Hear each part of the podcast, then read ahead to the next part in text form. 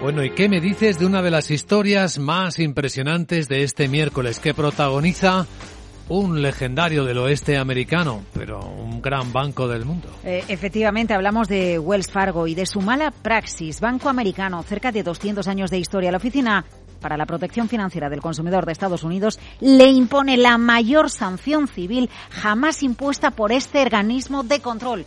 3.700 millones de dólares.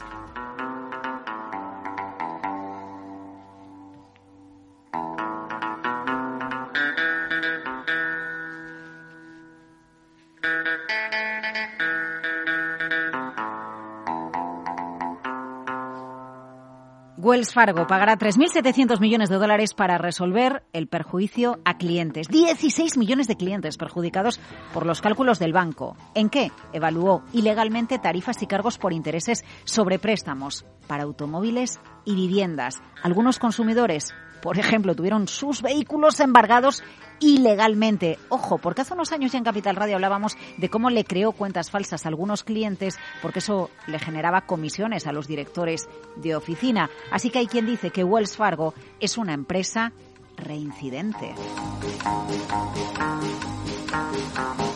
Wells Fargo, un reincidente corporativo que pone a un tercio de los hogares estadounidenses en riesgo de sufrir daños, porque no olvidemos, Wells Fargo es la tradicional banca minorista que tenemos en España. Bueno, pues es el banco más cercano a la hora de tener cuentas y a la hora de ayudar con los préstamos a los consumidores, usuarios. Citas el oeste americano. Claro, es que Wells Fargo se fundó en 1852 por Henry Williams y William Fargo antes ya habían creado American Express. La empresa nació como un banco que venía a ofrecer servicios a todos aquellos que habían sido beneficiados por la fiebre del oro que estalló en California a mediados del siglo XIX.